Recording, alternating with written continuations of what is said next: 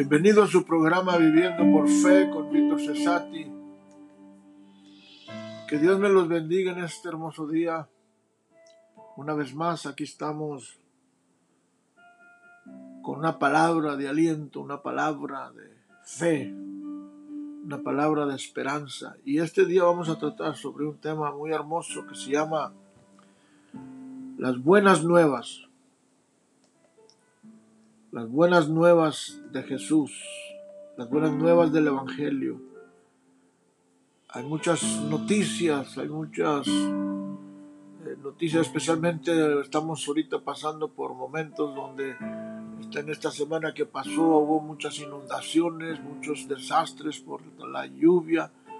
la, la, lluvia tiene, tiene, tiene muchos efectos buenos y malos. A veces necesitamos agua, pero también cuando llueve de más hay desastres. Y, dentro de todo eso, pues muchas veces son malas noticias, pero yo te tengo buenas noticias en esta mañana.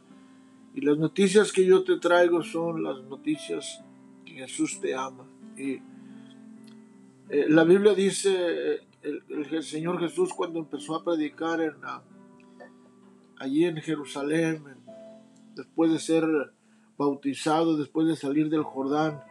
En Lucas 4, 18 y 19 dice, el Espíritu del Señor está sobre mí, por cuanto me ha ungido para dar buenas nuevas, mira, buenas nuevas, buenas noticias a los pobres.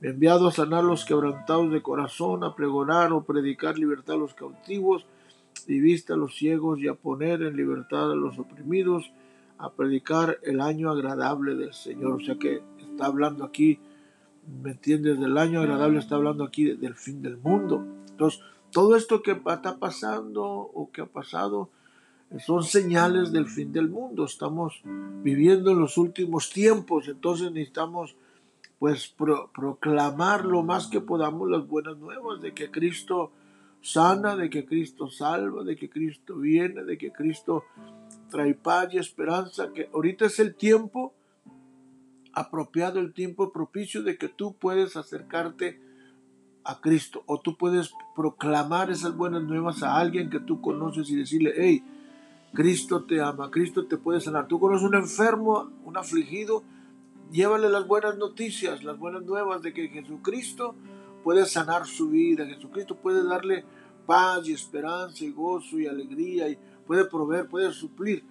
Ayer andábamos ahí predicando en las calles y me encontré una joven pareja y, le pregunté, ¿quieres que ore por ti? Y dice, sí, pues necesito trabajo, dice, me desocuparon y necesito un milagro. Entonces, allí mismo en el parque, allí le hablamos, ¿me entiendes?, del amor de Dios, pero también oramos y, clamamos por un milagro para que Dios le, le, le, le, proviera un trabajo. Y Dios es un Dios de milagros, entonces pero esas son las buenas noticias. ¿eh? Si hay esperanza, si hay.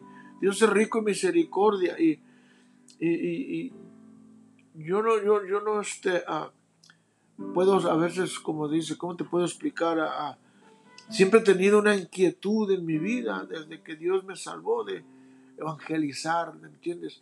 Eh, eh, allí en el hogar nos enseñan a, predicar en las calles, en los barrios. Y allí fue donde, ¿me entiendes? Dios empezó a poner esa inquietud. Y desde 1933, sino siempre han dado, ¿me entiendes?, proclamando el Evangelio en los barrios, en los, en las, ¿me entiendes?, donde quiera que vaya, ¿me entiendes?, eh, eh, este, en los barrios, en los mercados, en, la, en los parques, y, gente siempre se ha salvado, siempre le han dado su vida a Cristo. Cuando fui de misionero, el 82, gente recibió su vida a Cristo. Hay muchos que son pastores, muchos que le sirven a Dios. O sea, ¿por qué? Porque les llegó la noticia de esperanza cuando ya estaban familias enteras, estaban, ¿me entiendes?, afligidos, angustiados, no sabían qué hacer con sus hijos, con sus hijos drogaditos o sus esposos borrachos, pero Cristo llegó a la puerta. La buena noticia que sí hay esperanza, sí hay un camino que es Jesucristo. Este es tu programa Viviendo por Fe con Víctor Cesati. Que tengas un grande y excelente día y que Dios te bendiga. Amén.